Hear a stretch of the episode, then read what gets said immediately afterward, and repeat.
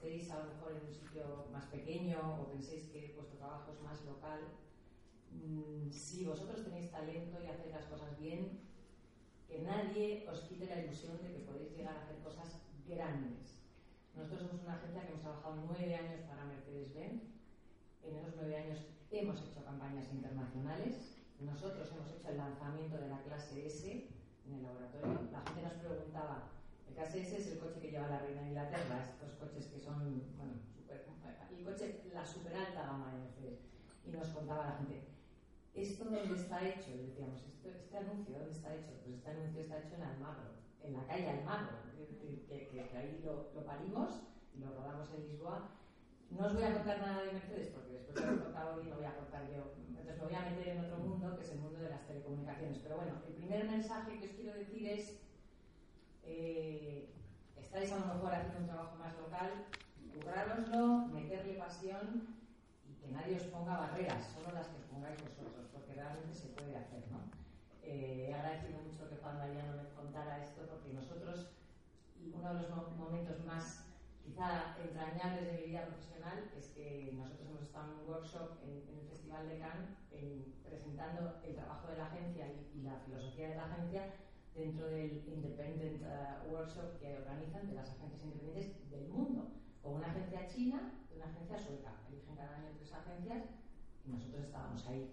yo realmente ese día dije, pues mira, no es que haya llegado, porque yo creo que nunca se llega profesionalmente a nada, mi idea es que siempre tienes que estar pensando todo lo que no sabes y siguiendo la innovación, pero como, como no sé, como un hito, decir, oye, pues realmente empezamos cuatro personas y hoy estamos aquí con 1.500 personas en el festival más importante del mundo contando cómo hacemos las cosas. Pues ya está, ¿no? Esa era mi parte que os quería traer como mensaje. Por poneros un ejemplo que digo que, pues para hacer otra cosa un poco diferente, eh, otra categoría, ¿no? A ver, nosotros somos la agencia que hemos lanzado Yoyo. Entonces os quería contar dos cositas de, de storytelling de, de Yoyo. Imaginaros en el año 2007 con unos uh, operadores en el mundo de las telecomunicaciones como Telefónica, Orange y Vodafone. Y de repente hay unos señores que nos llaman, hacen un concurso y dicen, oye, pues nosotros hemos estudiado y creemos que hay un hueco en el mercado. Había mucha gente que pensaba que ya no había más hueco, aunque luego fijaros todas las compañías que han, que han salido, ¿no? porque realmente el mundo de las telecomunicaciones es súper competitivo, igual que el mundo de los coches.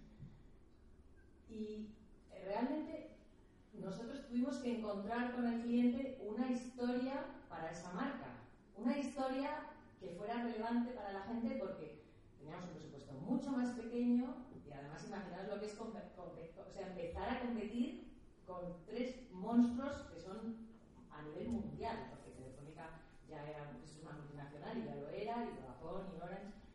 Entonces, eh, yo creo que el mundo de, las marcas es como las personas.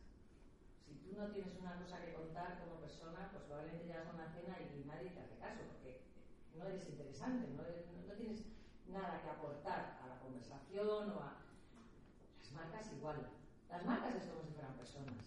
Y hay personas que te caen bien, personas que te caen mal, marcas que te caen bien, marcas que te caen mal aunque sean más baratas, es que no, las comprarías en la vida, porque dices, qué horror, como sarpullido.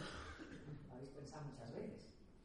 Entonces, lógicamente, si una marca es como una persona, tiene que tener un ADN.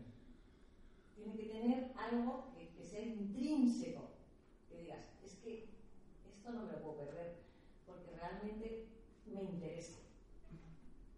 Y nosotros lo que hicimos fue buscar, a través de la investigación, ese ADN para esta marca que estaba lanzándose en un mercado con un presupuesto que era como el 10% del presupuesto de cualquiera de estos otros operadores, más o menos, para que os hagáis una idea.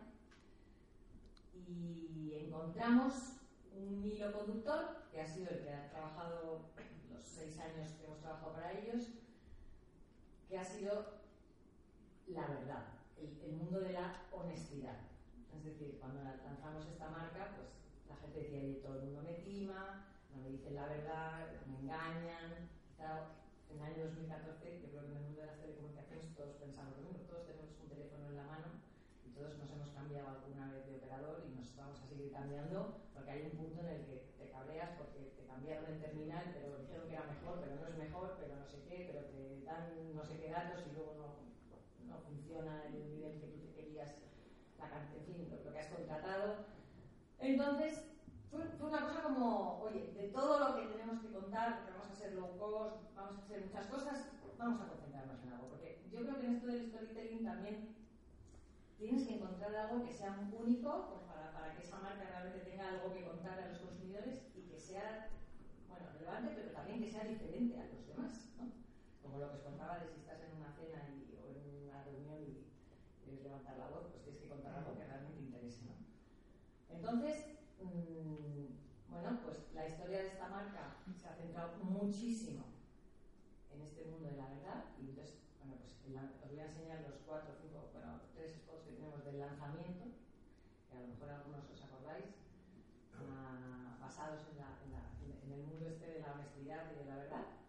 Esta es una compañía que empezó de cero y tiene cuatro millones y medio de clientes, es ya sin duda el cuarto operador en España, es para ellos, eh, suecos Sonera, pues es un caso realmente de éxito y es una compañía que sigue en el mercado. Voy a poner este, estos, estos spots.